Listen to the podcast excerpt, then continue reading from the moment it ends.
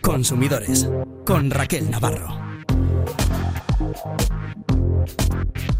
Marinador Ciudad de Vacaciones, dígame. Este claim publicitario sonó en la televisión española desde finales de los 90 hasta la crisis del ladrillo de 2008. El lugar de vacaciones por excelencia ha cancelado todas las reservas y cerrado sus hoteles en pleno cambio de dueños. ¿Tendrá que indemnizar a los clientes? Lo vemos ahora mismo. Si tenemos un iPhone 12, ¿podemos sufrir algún problema de salud por exceso de radiación? ¿Acabará Europa prohibiendo la comercialización y el uso de este teléfono móvil?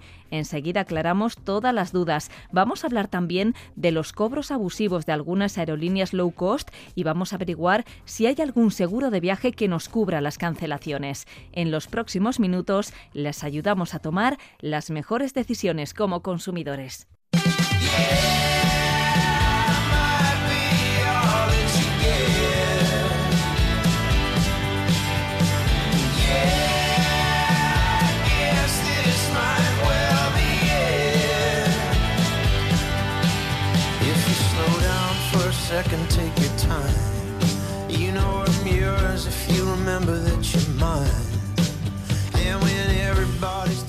En los años 90 se construye en Castellón Marinador, ciudad de vacaciones. Seguro que muchos de ustedes han oído hablar de este lugar. Bueno, pues nos sorprendía hace unos días porque cancelaba todas las reservas anunciando, bueno, pues que se había terminado de manera repentina la temporada, todo esto sin previo aviso y en medio del traspaso de dueños. Vamos a ver si a las personas que tenían reservadas unas vacaciones allí se les va a devolver o no el dinero, cómo se puede actuar como consumidores. Y para eso hablamos con Kepa Loizaga de OCU, la Organización de Consumidores y Usuarios. ¿Qué tal, Kepa? Hola, muy bien, Raquel. Sorpresa, ¿no? La que nos ha dado Marinador. ¿Qué ha pasado? Pues sí, porque fíjate, Marinador solía estar hasta fin de año, poco a poco pues ha ido reduciendo un poco la, la temporada de, de, de, verano y otoño, pero bueno, ya, ya está cerrada, cerrada y entonces ha comunicado que todos aquellos pues, pues que cancelaban todas las reservas que tenía. Y que cerraban todos los hoteles, incluso el balneario, todo cerrado. Exactamente, cerraba. Como tú bien dices, hay un cambio de, parece un fondo, creo que lo habían comprado los del Pozo, no se estaba todavía cerrado el asunto, pero bueno, con independencia de los, de los titulares, el problema es que han cancelado, avisando de ayer para hoy, y con un montón de gente pues que tenía reservado o el balneario o el hotel o lo que tuviese lo que tuviese reservado y probablemente abonado con un, un importe por ello.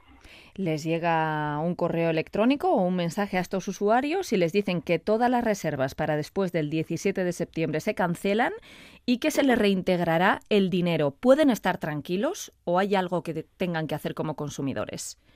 A ver, pueden estar tranquilos si lo único que han abonado es el, es, es, el importe de esa reserva. Pero hay mucha gente que como coge, pues imagínate una semana pues en Marinador, pues además de eso, pues ha contratado por la zona pues unas excursiones, otros viajes alternativos, o ha contratado un medio de transporte concreto para ir a, para ir a Marinador. Entonces está muy bien que te devuelvan a ti, pues lo que es el, coste, vamos a decir, de, de, del apartamento, del hotel o del balneario, pero claro, todos estos gastos adicionales que te estaba nombrando antes, entendemos que los debería asumir el marinador. Los de gastos modo, de transporte también, estoy pensando que has podido hombre, sí, contratar sí, un sí, avión. Exact, exactamente, si he cogido un avión solo para ir a marinador, evidentemente, pues oiga, usted me lo tiene, me lo tendrá usted que abonar. ¿Mm? Quiero decir que a mí esa cancelación que nace unilateralmente por parte de marinador, a mí no me cueste un céntimo. Se podría pedir que se les indemnice a estas personas. No, sí, por, por eso yo acredito, oiga, mire, pues fíjese, pues eh, había con, pues yo qué sé, pues una, de, dos excursiones que iban de marinador, yo pues me invento, pues una terra al parque de, por aventura, otro a otro sitio, diga, yo tengo estos gastos que a los que iba a ir porque estaba en marinador. Entonces, ustedes, lo, si cancelan, me la estancia, me tendrá que abonar esas, porque lo, lógicamente yo no voy a ir de, desde Donosti, desde Vitoria, desde Bilbao, solo a ese parque de atracciones un día suelto. Usted tendrá que asumir todos esos gastos, entre comillas, asociados. Entonces, para eso es bueno pues guardar ese ticket, esa reserva, esa información de, de lo que yo ya he contratado y me ha costado dinero para que me la abone, para que me la abone Marinador porque luego, claro, nosotros recibimos un correo electrónico, como tú bien decías, oiga, que se cancela y se reintegrará. ¿Cuándo? Uh -huh. ¿Cómo? Al 100% no, tampoco se aclara, sí. ¿no? Demasiado. ¿Y, ¿Y, cuándo? ¿Dentro de dos, dentro de tres meses? Oiga, pues tampoco eso es serio. básicamente tendría que usted decir, pues en el plazo de una semana se le va a reintegrar. Entonces, pues todos aquellos que han contratado pues un viaje concreto para ir allí, o excursiones, o hecho reservas, fíjate, pues de restaurantes de los alrededores de Marinador y has tenido que entrar una cantidad de dinero, pues eso también habría que reclamárselo a, quien ha cancelado. De tal modo que, como insisto, no nos cuesta ningún a nosotros ni un solo céntimo eh, todo este tipo de, gastos incurridos porque a Marinador la lleva por cancelar antes de tiempo un contrato que tenía con nosotros. Por tanto, el consejo es guardar absolutamente todo lo que tenemos reservado, emails, eh, tickets, todo lo que tengamos, ¿no? Nos puede servir a la hora de presentar una reclamación. Exactamente, porque pues fíjate, habíamos puesto pues el ejemplo de ir por aventura. Dices, oye, es que yo, fíjate, en esa, en esa semana de estancia que iba a estar en por aventura, yo había cogido para mis hijos pues eso, pues eh, un autobús y un día en por aventura. Pues para que devolvamos usted la reserva del autobús y lo de por aventura porque es usted el que me está causando a mí un daño que yo no tengo por qué soportar. ¿Qué paye es posible reclamar también posibles daños morales? Porque claro, has perdido tus vacaciones. Esa es la, parte más complicada. En este país, cada vez que, que vayamos a reclamar daños y perjuicios, y los daños morales pueden ser uno de ellos, tenemos que acreditarlos dices, y acreditar de un daño moral, pues que he perdido mi semana de vacaciones. Bueno, no has perdido tu semana de vacaciones, has perdido esa semana que ibas a ese sitio en concreto, ¿no? Pero bueno, ¿cuánto vale que a mí me cancelen, que yo tengo que buscar, que ahora los precios son más caros? Pues hombre, ese tipo de cuestiones eh, económicamente hay que cuantificarlas y al final te las tiene que valorar el, un juzgado. Todos los daños morales que nosotros pensemos que nos han causado, pues tendremos que acreditarlos, valorarlos y se podrían reclamar. Pero el problema es cuánto vale que, te, que tengas que cambiar tu destino de vacaciones, cuántos euros vale. Eso es lo complicado en este tipo de, de historias. La recomendación para estas personas que tenían reservas que empiecen a moverse ya o que esperen a ver si Marinador vuelve a ponerse en contacto de alguna manera. Pues yo le usted lógicamente Marina me ha mandado un correo diciendo qué tal, le digo, oiga, por infórmame cuándo y cómo me va a abonar ese importe. Y es más, si yo tenemos pues estos gastos que pues nos hemos inventado, pero que es fácil que, haya gente que lo tenga, pues oiga, y de aparte de, lo, de la cancelación de la reserva del hotel del balneario, pues estos gastos que su cancelación a mí me está costando. De todas formas, no deja de sorprender, Kepa, que tanto aerolíneas como hoteles, como conglomerados como estos puedan tomar este tipo de decisiones alegremente, ¿no? De un día para otro, nada, te cancelo y se acabó, búscate la vida. Sí, sí. Pero, por ejemplo, con el tema de aerolíneas, si a ti te cancelan con 14 días de antelación, no hay derecho a, a compensación e indemnización. Y es algo cada vez más común. Sí, porque a ver, pues las compañías aéreas lo, primero que hacen es ofertar un montón de viajes, un montón de plazas, y luego según se llegan a la fecha, pues ven que no tienen tantos aviones, no tienen tanta disponibilidad. Entonces, pues dices, bueno, cancelo, otro, lo ofrezco otro, claro, a coste cero. El problema es cuando te avisan de esos 14 días hacia la fecha en la que tú vas a coger el avión ese derecho a indemnización por la cancelación y a compensación. 14 días es la clave que tenemos que tener en mente ¿eh? cuando nos llegue un email de estos. Aéreas. Hoy, hablando de compañías aéreas, desde OCU habéis puesto en marcha una campaña para tratar de poner freno a los abusos que sufrimos los consumidores, sobre todo con las aerolíneas de bajo coste. Cuéntanos un poco en qué va a consistir.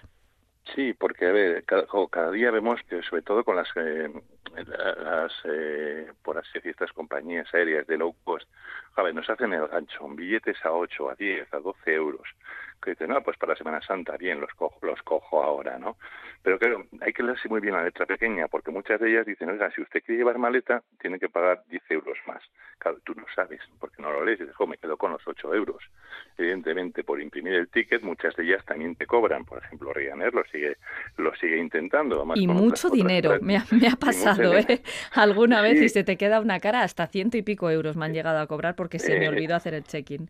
Exactamente, tú dices, bueno, oye, yo tengo la tarifa básica, me voy a inventar con, con Vueling, yo qué sé, dices, yo allí, pum, pum, y el rollo, no, no, no, pero es que con la básica usted no puede meter el, el troll en cabina. Y esto vale, pues, cataplón, tanto. dices, oiga, me está usted cobrando ahora más que si yo hubiese facturado en su día la maleta. Entonces, bajo ese gancho de esos precios baratos, luego se van añadiendo cuestiones y al final, como dices tú, esos 10 euros que me iban a cobrar, o yo que sé, me invento 20 por ir a Sevilla, al final por la maleta, por no sé qué, no sé cuántos, pues son 55 y 60, que pueden ser asequibles, pero no es lo que inicialmente me estás vendiendo, porque yo me he quedado con la cifra de 20. Incluso puede superar el, el coste del billete, ¿eh? en muchos casos. Sí, eh, exactamente. En todo esto, este tipo de prácticas, evidentemente, y por ejemplo lo, de llevar la maleta en el arriba, en, en cabina, pues es una práctica muy, muy usual. Nosotros siempre recomendamos que leamos todo. Es decir, vale, yo voy a comprar eh, el billete tal de la tarifa, yo qué sé, pues Flexi One, no, sé qué. Vale, ¿qué incluye? Puedo elegir asiento, me puedo subir un troller, cuántos bultos puedo llevar, todo este tipo de cuestiones. Que ahora hay mm, suplementos por todo, entonces hay que mirar bien. Exactamente. Como digo yo, vamos a ver, no nos quedemos con lo, si nos quedamos solo con lo básico, estamos cometiendo un error. Hay letra pequeña siempre con estas compañías de low cost. O sea, no hay una total transparencia, porque todo el mundo se queda con ese precio de entrada y cuando llegas pues te llevas los sustos porque claro tú vas a embarcar con tu maleta y estás en el finger ya en la puerta del avión y te dice la azafata no no usted no tiene con esta no y vale ¿y, qué vas a ponerte a discutir? no tú quieres coger ese avión te quieres ir de vacaciones quieres llevar esa maleta pues en ese momento lo que haces es no discutir el precio de la maleta refunfuñas te pones de muy mala leche pagas lo que te pidan ¿Y cuántos realmente a la vuelta dices, oiga, mire, me han engañado la maleta, tal, tal, tal? ¿Cuántos recurren? ¿Cuántos demandan? Pues muy, muy pocos. Lo comentábamos eh, la semana pasada, ¿no? Pues que les sale más rentable alguna reclamación que les llega, multas que también reciben de consumo.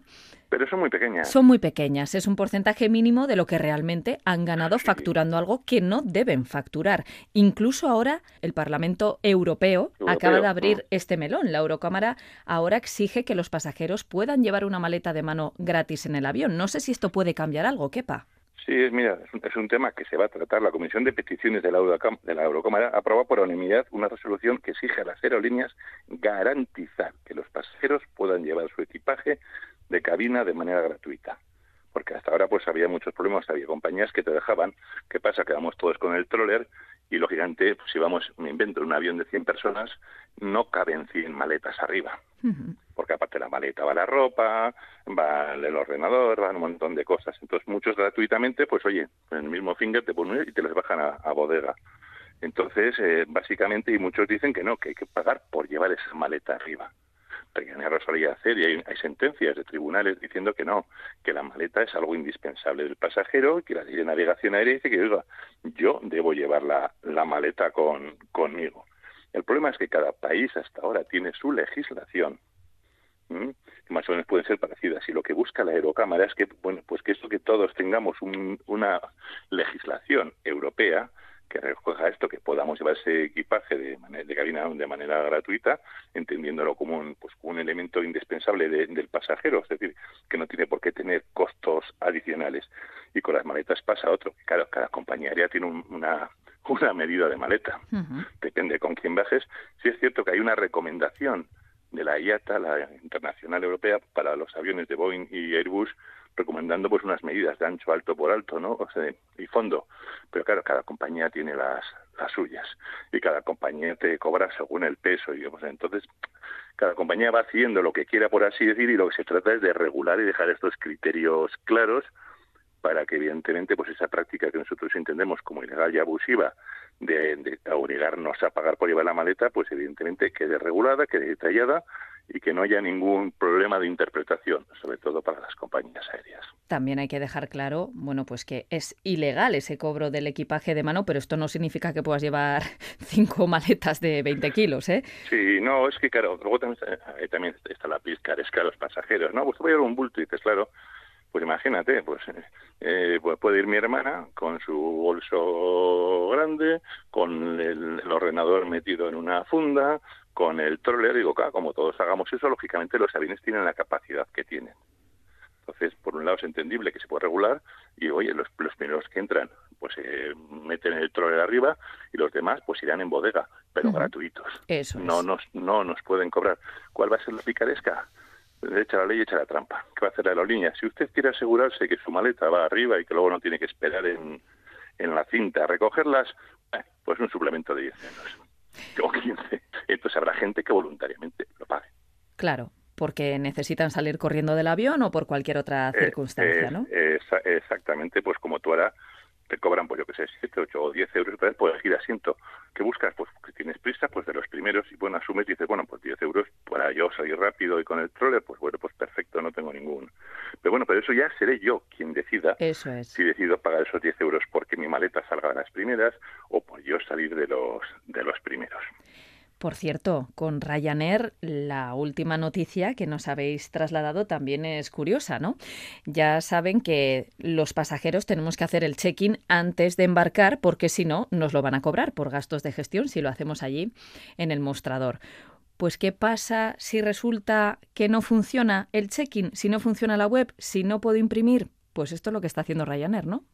Sí, esa es la, la última de las de Ryanair. Esta, de esta hablaremos ahora, pero dentro de dos o tres meses no te preocupes que Ryanair pues, te vuelve- volverá a tener otra práctica abusiva. Otro Imagínate. error, curiosamente. Sí, bueno, bueno, sí, pero joder, que siempre, van, siempre caen los errores hacia el mismo lado. Sí, ¿verdad? Entonces, vale, tú y yo pues eh, hemos cogido un vuelo para irnos con Ryanair. Bueno, pues, pues, para ir pues, pues, eh, pues el, el lunes. Bueno, pues el domingo vamos entramos en la página web pues para imprimirnos nuestra tarjeta de embarque, nuestro billete, ¿no? O descargarlo para llevarlo vale. en el móvil o Es- como tú quieras. Exactamente. Bueno, pues entro en la página web de Ryanair, problemas, no se puede hacer. Y bueno, me voy a bajar la app, que también es de ellos, para Ajá. hacerlo. Tampoco. Y dices, bueno, pues, llegar, pues voy mañana a mostrador.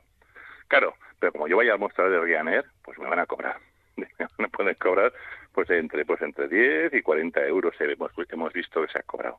Y dices, oiga, pero que el error es suyo, que yo he intentado ayer en la app, he intentado en la web, y no sé si es un error o es un error deliberado, porque está pasando a mucha gente, me están ustedes haciendo, por, por hacerme el check-in, imprimirme mi billete, me están cobrando probablemente incluso más de lo que cueste el vuelo.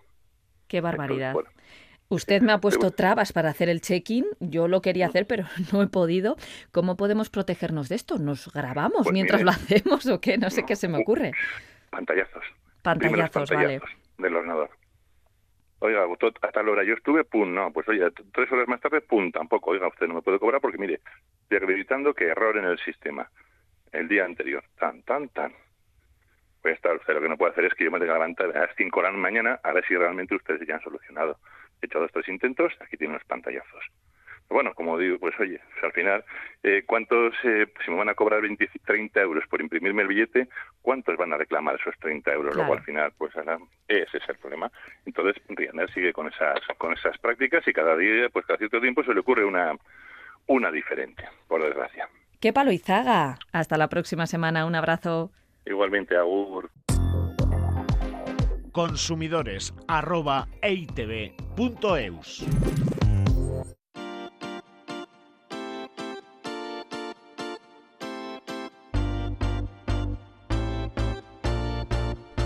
El caso.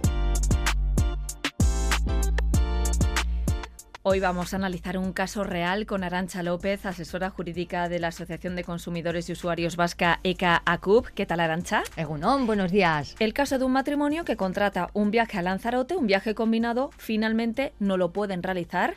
Habéis conseguido que se le reembolse gran parte de este viaje. Sí, sí, eh, nos ha costado un poco porque en este caso Rumbo, que era... mm, no- La intermediaria. Sí, eh, nos lo ha puesto un poco difícil, hubo que ir a juicio, pero bueno, yo creo que la, bueno, la sentencia no es ni tan mal, yo estoy contenta con el resultado que hemos, que hemos tenido. Sí, además es un caso muy curioso que nos puede pasar a cualquiera de nosotros. En este caso eran dos matrimonios que eh, acuerdan viajar juntos. Eh, uno de los matrimonios eh, finalmente decide no viajar porque la madre del marido en este caso, bueno, pues es bastante mayor, tiene 92 años, tiene que ser hospitalizada días previos al viaje, bueno, termina, sí que es verdad que le terminan dando el alta eh, un día o dos días antes de que se efectúe ese viaje, la señora, bueno, pues tiene que, necesita ciertos cuidados porque, bueno, pues sale con la sonda puesta, etcétera, etcétera. Entonces, claro, ante la situación, este matrimonio decide no viajar porque, claro, se tienen que hacer cargo de los cuidados de esta persona. Eh, en principio, bueno, esta persona antes de, este incidente, bueno, se debía manejar sola en casa, debía tener cierta soltura, aunque bueno, sí que tenía ayuda, pero más que todo era por tranquilidad de espíritu de los hijos. Entonces, bueno, cuando se cancela el viaje, eh, Rumbo indica que no reembolsa ni un solo céntimo. Estamos hablando de un viaje de 1.400 euros. ¿eh? Sí, 1.400 euros. Entonces, bueno, pues mm, y nosotros indicamos que estamos ante un caso de fuerza mayor y que tendrían que eh, reembolsar. Entramos a la pelea, nos dicen que no reembolsan nada y bueno, en su defecto decimos, vale, bueno, no atiendas la fuerza mayor, pero eh, según la normativa aplicable a los viajes combinados, eh, y es un artículo muy concreto que es el artículo 160, ahí se nos indica que cuando nosotros cancelamos, se nos eh, se tiene que hacer una especie de cálculo de aquellos gastos pues que pueden ser, por ejemplo, los gastos de anulación o los gastos de, de gestión o lo que sea, descontarlo del viaje y el resto de reembolsarse. Nos vamos a quedar con este término, fuerza mayor, porque sobre esto gira toda la sentencia. Sí, sí, porque, a ver, eh, cuando estamos ante un tema de fuerza mayor, es algo que es imprevisible, que es inevitable.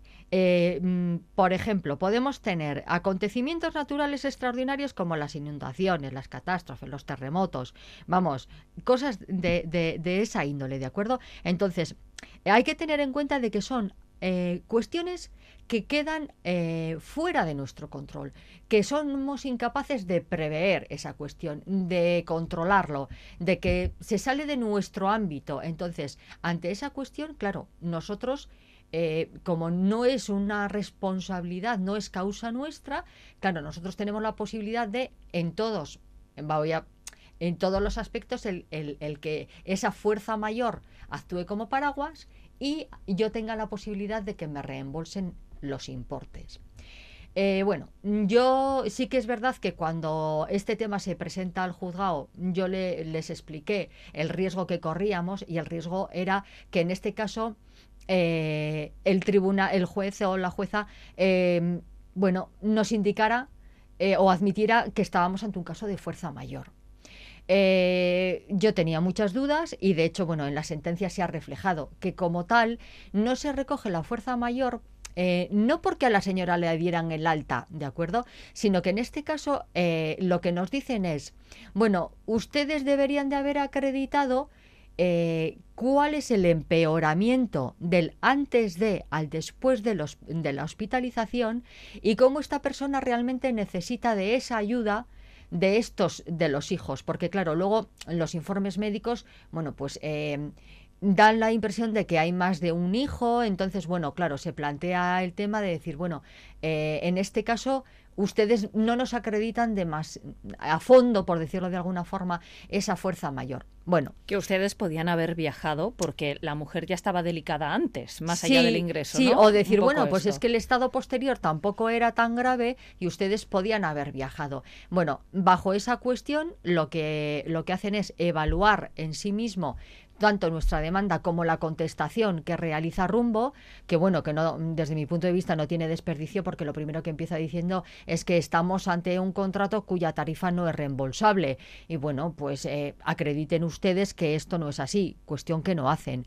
Entonces, eh, a partir de ahí, eh, lo que recibimos es una sentencia estimatoria parcialmente, que, bueno, pues al final obliga a Rumbo a que se le restablezcan 900, vamos a ver la Casi 910 euros. Sí, 908,86 de, de los 1.400 que reclamábamos. Entonces, en este caso, lo que, lo que se le hace es descontar los 50 euros por pasajero de gastos de gestión y el importe de los vuelos, que, bueno, la, la cuantía de los vuelos son 495 euros. Esto es un tema aparte, ¿no? Cuando contratamos eh, un vuelo, normalmente optamos por la tarifa más económica. Sí. No nos paramos a veces a pensar que si existe el riesgo de que quizá ocurra algo y no podamos asistir a ese vuelo, montarnos en ese avión, hay otras tarifas un poquito más caras que sí que incluyen cambios y cancelaciones. A veces merece la pena, ¿no? Sí, a ver,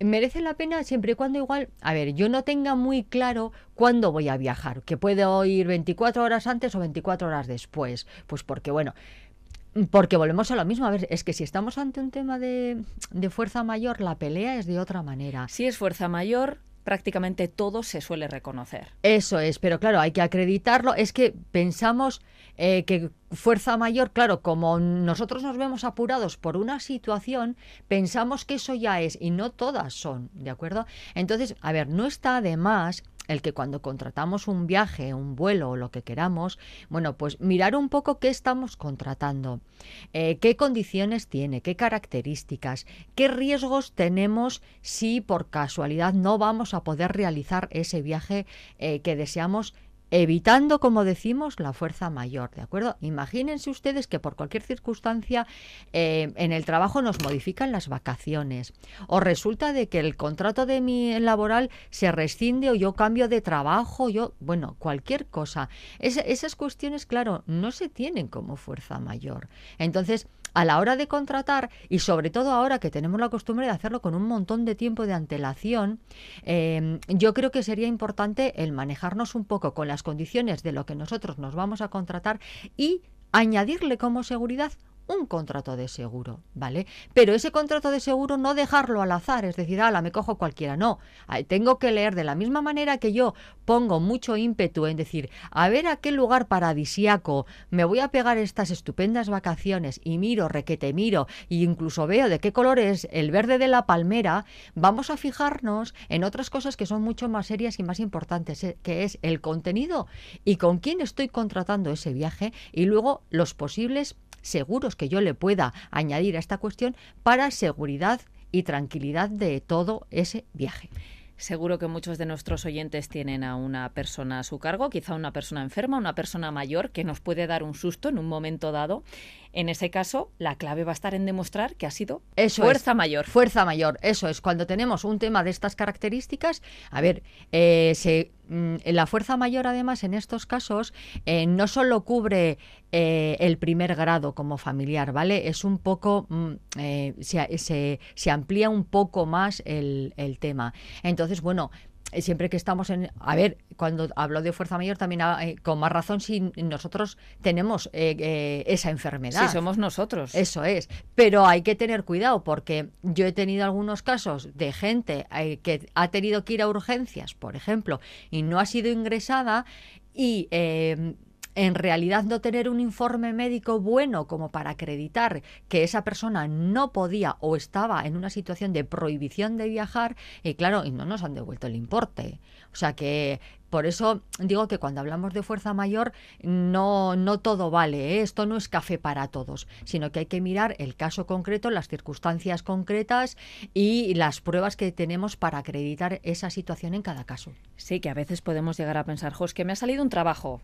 Esto es fuerza mayor. No se va a considerar así, ¿verdad? Para mí es fuerza mayor porque igual... Para eh, mí personalmente sí, pero Dependería- para un juez, claro, pero efectivamente, o sea, para resolver un contrato, mm, pues no sería el, el caso. Entonces, si yo busco la protección añadida de un seguro que me permita cierta eh, tranquilidad en ese sentido, bueno, pues igual no recuperas el 100%, pero sí una parte importante. Entonces, es, eh, es cuadrar un poco una cosa con la otra. ¿Cuántas veces te has encontrado en tu despacho gente que te dice, Arancha, ¿qué podemos hacer? Y dices, haber contratado un seguro. ¿Pero por qué no contrataste un Sí, seguro? ¿no? no sí. le damos importancia. No le damos importancia, claro, ante esas circunstancias, bueno, pues luego hay que ver y analizar cada caso, ver si tiene, si tiene algo de recorrido y bueno, si tiene recorrido y que pensamos que es viable, pues evidentemente la última puerta que hay que abrir es la del juzgado evitando, en- vamos, siempre eh, hay que tener claro que las asociaciones de consumidores, nuestra finalidad desde luego no es para nada el, el presentar una demanda judicial, sino todo lo contrario, extrajudicialmente de manera amistosa resolver este y cualquier tema. Bueno, pues eh, queríamos traer hoy a consumidores este caso, un caso real que ha pasado por el despacho de ECA CUP aquí en Araba y que bueno, ha conseguido esa estimación parcial de un viaje combinado a Lanzarote que finalmente se tuvo que cancelar. Arancha López, asesora jurídica de ECA CUP, es que ricasco. Es que ricasca a vosotros. Agur. Agur. consumidores arroba eitv.eus.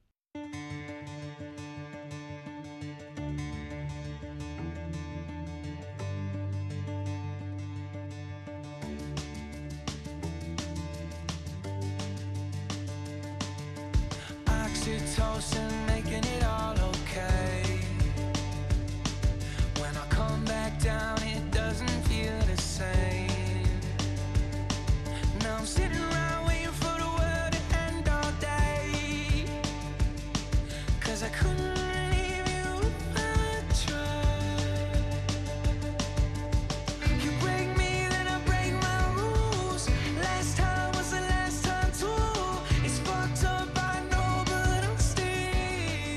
Francia ha prohibido temporalmente la venta del iPhone 12 por emisiones de ondas electromagnéticas demasiado potentes. Ha ordenado a Apple corregir en 15 días el problema de este teléfono y amenaza con retirarlo del mercado francés de forma definitiva si no se remedia rápidamente este problema. De momento, ese iPhone 12 ya no se vende en Francia y otros países europeos podrían tomar la misma medida. ¿Cómo deben actuar los usuarios de este móvil? Bueno, pues lo vamos a aclarar ahora mismo con Ben Anjona, que es tecnólogo y secretario de la Asociación Vasca de Internautas. ¿Qué tal, Ben Anegunon?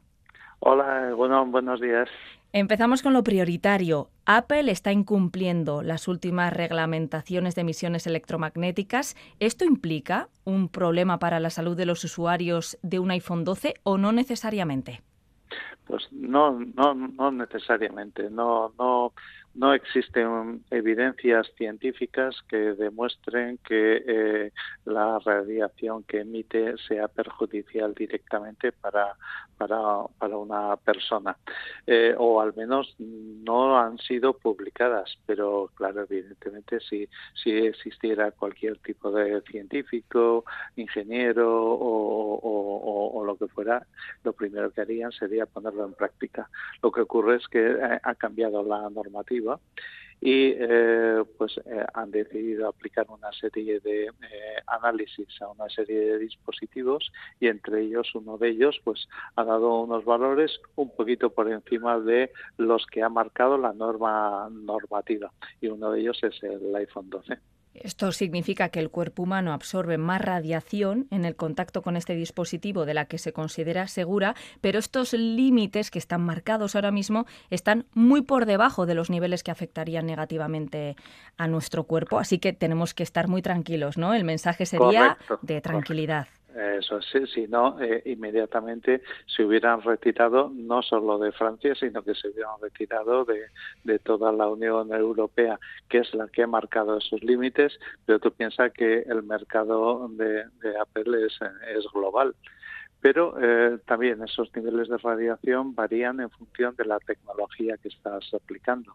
Si tú estás en Estados Unidos, el tipo de 5G que se está utilizando allí es diferente del tipo 5G que se está utilizando aquí. Pensemos que en Japón ya hay, eh, en Japón y en Corea, ya hay eh, operadores trabajando con los primeros dispositivos con 6G. Entonces, de aquí a que lleguemos a eso, bueno, pues hay una serie de periodos. Este iPhone 12 es el primer teléfono de Apple que tuvo 5G, entonces pues tienen que adaptarlo. Pero eh, no es el mismo 5G, por ejemplo, el que se vende aquí que el que se vende en, en Estados Unidos. Entonces son distintos y lo único que cambia, pues en algunos casos es el chip y en otros casos es la configuración de cómo tienen que emitir para eh, las reglamentaciones de cada una de las zonas donde, donde se utiliza. ¿No? Hemos dejado claro que la Unión Europea establece límites con márgenes muy altos, que estas ondas para ser peligrosas tendrían que ser, por lo que he leído, hasta 50 veces más potentes, así que podemos estar tranquilos. Pero es que además lo que dice Apple es que lo ocurrido está relacionado con un protocolo de prueba específico que se utiliza únicamente en Francia. Sí, sí. Eh, pues eh, los laboratorios que han realizado las pruebas, o todo esto no se experimenta con una persona a la que le pones eh, un, dispositivo de medición, sino que se hace en un laboratorio y se hace todo de una manera controlada y son cuestiones teóricas. La OCU de momento pide que España haga lo mismo que Francia y que paralice temporalmente su comercialización. ¿Esperas que haya un efecto bola de nieve y que la Comisión Europea acabe prohibiendo la venta y el uso de este teléfono? Teléfono móvil del iPhone 12? Bueno, para que el gobierno eh, español eh, lance algún tipo de normativa, pues tiene que basarse en una serie de pruebas de laboratorio que debería de realizar el propio gobierno o que debería de realizar la Unión Europea o que se dicte una norma genérica que paralice todo. En todo caso, eh, em, Apple lo primero que ha hecho ha sido eh, decir, bueno, pues eh, si el problema está en esto, pues lanzamos una actualización del sistema operativo que regule la intensidad de la emisión y que baje un poco esos valores para que entren dentro de los valores normales, con lo cual a ese país que que ha pedido ese cambio, pues recibirá a través de, eh, pues como se reciben el resto de las actualizaciones, una actualización de software que lo corrija, con lo cual pues eh, desaparece el, el problema como tal a la espera de que iPhone mueva fichas y finalmente se pone en marcha este parche, este ajuste. ¿Crees que incluso puede haber usuarios que, bueno, pues que no se fíen demasiado y que pidan el cambio la o la devolución del dispositivo? O Apple para estas cosas no, no suele estar muy abierto a ello. Bueno, en sí mismo no es una reparación, es una actualización. Eh, eh, recuerdas también que hubo un caso de vehículos que eh, contaminaban más de lo que decían en teoría y que cuando los llevabas a la ITV estaban preparados para que eh, emitieran menos gases de los que decían que emitían bueno, pues eh, no les cambiaron los coches. Directamente lo que hicieron fue actualizar el, software de gestión y, con eso ya está todo solucionado, ¿no? Entonces, en este caso ni tan siquiera es una reparación, no necesitas llevar el teléfono a un servicio técnico para que te cambien algo, sino que directamente recibes la actualización como eh, las que recibimos habitualmente de seguridad y tú la instalas y tú no te has enterado de nada y ya los dispositivos cubren con, con ese con ese requisito, ¿no? Entonces no no espero una bola de nieve ni ni, ni nada por el estilo. Es más, eh, pues encantado. Mi hijo tiene un iPhone 12 y le he preguntado, ¿estás nervioso tú con esto? Y yo digo, ¿para qué? No, de nada mientras las autoridades españolas no digan que esto es peligroso porque yo voy a dejar de utilizarlo. Es más está encantado. Y dice y bueno y en caso de que salga bueno pues que me den otro pero claro ya no te darán un 12 te darán un 13 un 14 o un 15 en estos momentos incluso eh, recomiendan como terminal asequible en cuanto a precio para la gente que quiera estar en el mundo Apple el iPhone 11 que es el modelo anterior. Pero el iPhone 11 no tiene 5G el mm. primer el primero que tuvo 5G fue el, iPhone 12. Oye, si no tenemos muy claro si tenemos el 11 o el 12, ¿dónde se mira eso?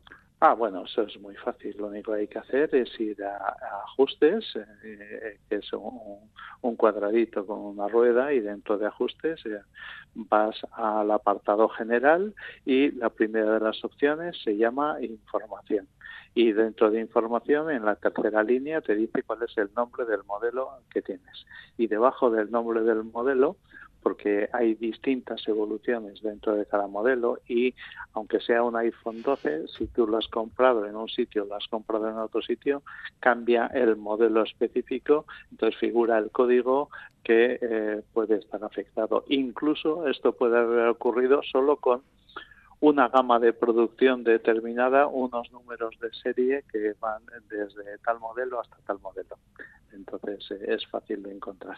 A la espera de lo que decida Apple, que por cierto tenemos que recordar a los usuarios que tendría que ser gratuita esa actualización de software, que estamos a la espera de que llegue. Si ahora mismo no nos acabamos de sentir seguros, tenemos dudas, ¿hay alguna medida que podamos adoptar para reducir las emisiones del teléfono móvil? Bueno, eh, en teoría eh, la emisión eh, debería de estar asociada al 5G que lleva incorporado. Bueno, pues si quieres, lo que puedes hacer es desactivar el 5G de tu dispositivo para que se quede en 4G, en LTE, que es la banda eh, un poquito inferior y que requiere un poco menos de potencia. ¿Qué es lo que tendrás? Tendrás menos velocidad de conexión a Internet, pues para ver vídeos o para hacer cualquier otra cosa, pero tampoco todo el mundo tiene 5G. Para que tú puedas tener 5G necesitas un terminal con 5G, necesitas eh, estar en una zona en la que haya 5G y necesitas tener también eh, una tarifa de 5G que no todo el mundo tiene. Es decir, tú puedes tener un teléfono 5G en una zona 5G, pero si tú no tienes contratado ese servicio con tu operador de telefonía, no tienes 5G, tendrías 4G o LTE o lo que corresponda. Venan, pues yo creo que hemos lanzado ese mensaje de tranquilidad a los usuarios del iPhone 12. No parece que la cosa se vaya a complicar y que se acabe retirando o prohibiendo su uso. Estamos, en cualquier caso, muy atentos de lo que decida la Comisión Europea. Venan Jona, tecnólogo y secretario de la Asociación Vasca de Internautas, gracias por habernos atendido. Muchas gracias. Hay alguna novedad, ya os lo comunico para que lo comuniquéis a vuestros oyentes. Es que ricasco. Agur. Consumidores arroba.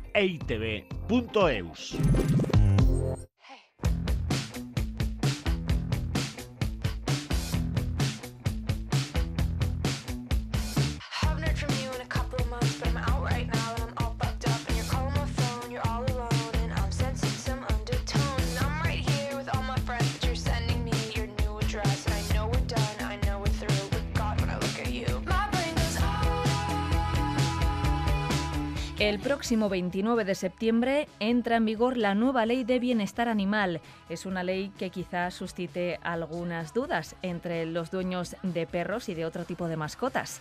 Uno de los artículos obliga a los dueños de perros a contratar un seguro de responsabilidad civil y a realizar un curso de formación. El problema es que la ley está aprobada, pero aún no se ha establecido cómo se va a aplicar. Así que vamos a aclarar todas las dudas con Fernando Pérez Aguirre, que es el presidente del Colegio de Veterinarios de Álava. Fernando, ¿qué tal? Buenos días.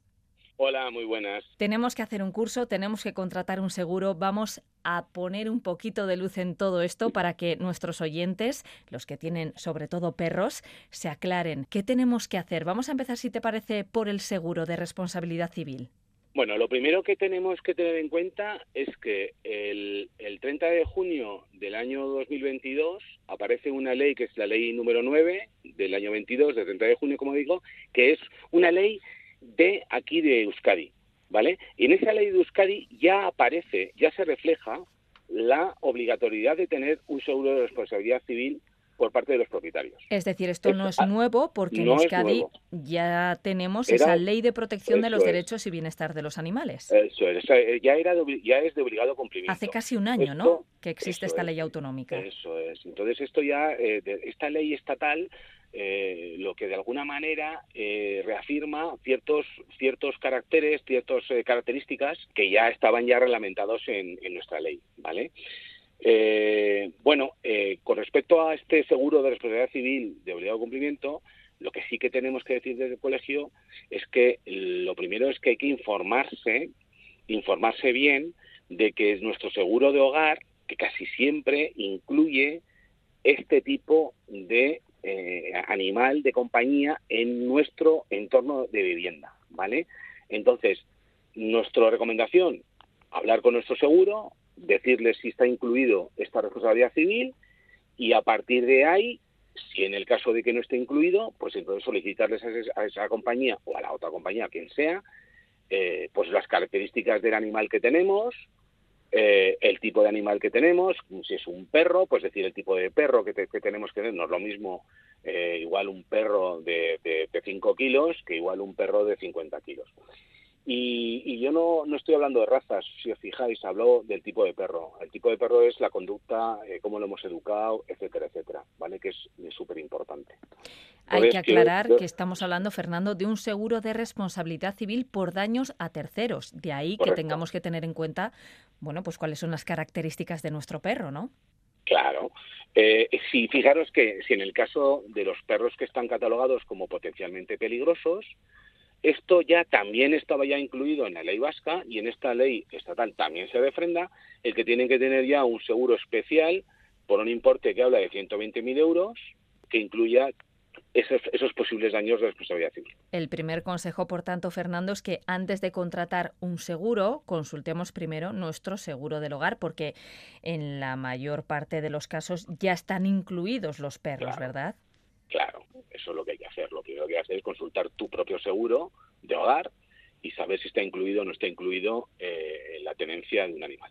Mirar siempre esa letra pequeña que a veces se nos escapa, porque no sé si tenéis quizá cierta sospecha de que haya quien se aproveche ¿no? de este anuncio. 29 de septiembre entra en vigor la nueva ley de bienestar animal. Contrata un nuevo seguro.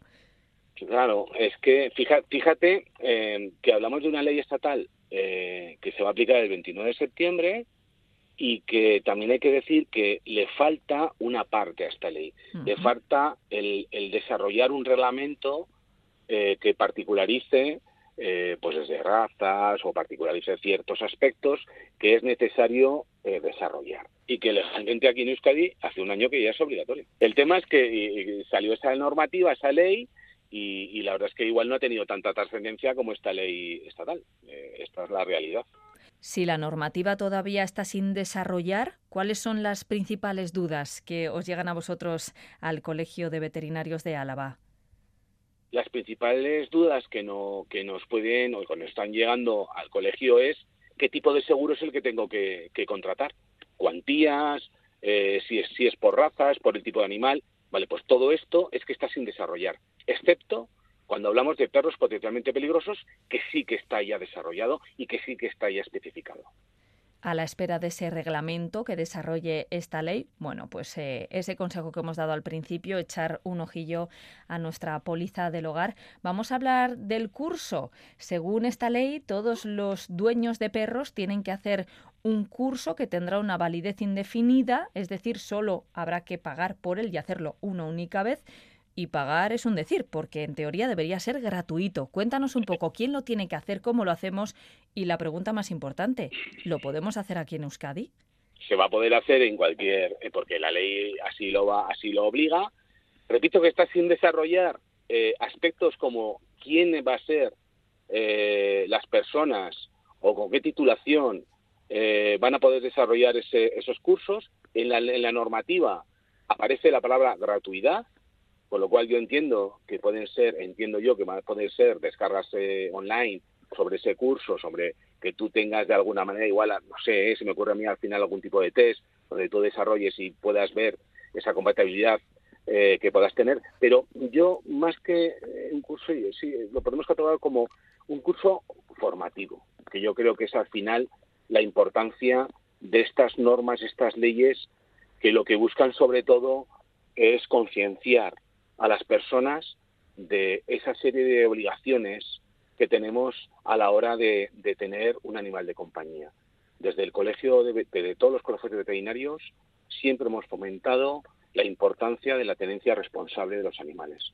El que entendamos todo el mundo que un animal no es ningún juguete, un animal, el tenerlo, adquiere unas responsabilidades, responsabilidades nutricionales, responsabilidades de, bienestar, de responsabilidades de salud, con unas revisiones periódicas por parte de los veterinarios.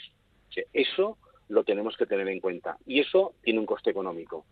Y, y creo que es muy importante el que a través de una normativa sepamos qué obligaciones tenemos y que tenemos que asumir esas obligaciones.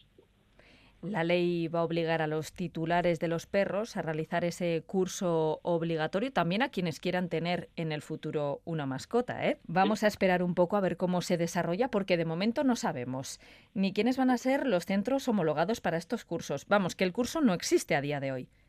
A fecha de hoy eh, es así. Es decir, no existe y por lo tanto ahora mismo no existe ninguna base legal para poner ningún tipo de sanción a nadie. Por tanto, nos queda esperar a que se vaya que se- legislando ¿no? sobre este curso, es, tengamos algún otro detalle. El mensaje es de tranquilidad y de espera. de espera. Yo para mí es un tema de espera y de saber, como muy bien has comentado antes también, el tema de conocer exactamente qué es lo que tenemos. Por ejemplo, el tema del seguro. Oye, la nueva norma, ¿qué cambia? ¿Cambia muchas cosas para los propietarios de perros y de otro tipo de mascotas? Hombre, incluye aspectos que eran de lógica, pero que requieren de un sustento legal, jurídico, para poder sancionar. Entonces lo que hace es, de alguna manera, desarrollar eh, ciertos aspectos eh, donde ahora a partir de ahora tengan esa base legal, ¿no? Por ejemplo, eh, se habla de que tú no puedes dejar en un vehículo cerrado a un animal ahí dentro solo, en un coche, cuando las condiciones térmicas o de cualquier otra índole puedan suponerle un peligro. Es decir, ya tenemos un- una base legal donde cualquier autoridad puede coger y, y- y, en fin, eh, poder salvar, vamos a decir, a- al animal, ¿no? Que Eh, puedan habla- romper la luna si es necesario. Pueden ¿no? romper la luna sin ningún problema y salvar la vida del animal. Ahora mismo eso está ya está regulado y, y está perfectamente eh, especificado. Hablan también, por ejemplo, de, de pérdidas o sustracciones ¿no? de, de los animales. Pues que tenemos que tener un plazo de 48 horas para que tengamos que eh, denunciar esa pérdida o sustracción. ¿Vale? Eh, también tien- regula, se regula también la supervisión de, los animales que tengamos. Es decir, eh, a un animal no se le va a poder dejar, en el, en el caso de los, de los perros, no más de 24 horas solos. Lo que pasa es que la ley vasca habla de 12 horas, ¿vale?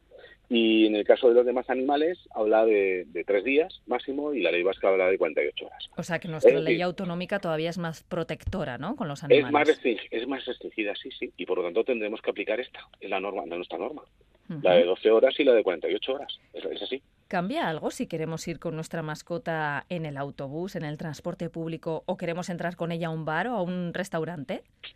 Sí que nombra, por fin ya se nombra, eh, la posibilidad de que todos los establecimientos tienen que facilitar eh, la entrada de los animales, excepto en aquellos establecimientos donde ponga un distintivo claro de, que no se permite la entrada. O sea, aquellos establecimientos donde no haya ningún distintivo, mm, yo ya no hace falta preguntar, hola, muy buenas, puedo entrar. Si no hay un distintivo, yo puedo entrar. Y me tienen que facilitar la estancia del animal, ¿vale? Bueno, pues eh, estaremos también muy pendientes de cómo se va desarrollando, que es al final lo importante, ¿no? Cómo se va desarrollando la ley, todos esos detalles que quedan por conocer poquito a poco, los iremos desgranando también aquí en Consumidores. Hoy queríamos lanzar ese mensaje Sí. para todos los oyentes, bueno, pues que comparten su vida con una mascota. De momento no hay curso, el curso obligatorio que hay que hacer hay que esperar un poquito. Y sobre el seguro obligatorio, pues lo primero, echar un ojito a nuestra póliza de hogar porque es muy probable que lo tengamos cubierto. Un abrazo, Fernando, presidente Muchísimas del gracias. Colegio de Veterinarios Oficial de Álava. Gracias, gracias por contar con nosotros. Muchísimas gracias. Es que Agur. ricasco, un abrazo. Don't know much about history. Don't know much biology. Don't know much about a science book. Don't know much about the French I took. But I do know that I love you. And I know that if you love me too, what a wonderful world this would be. Nos escuchamos la próxima semana. Consuman de forma sostenible y responsable y hagan valer sus derechos como consumidores. Estamos en contacto en consumidores@eitb.eus. E Agur.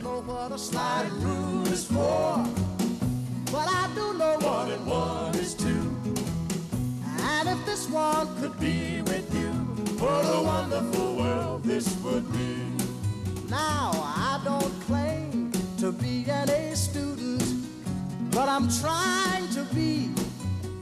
For maybe by being an A student, baby, I can win your love for me. Don't know much about history. Don't know much biology. Don't know much about a science book.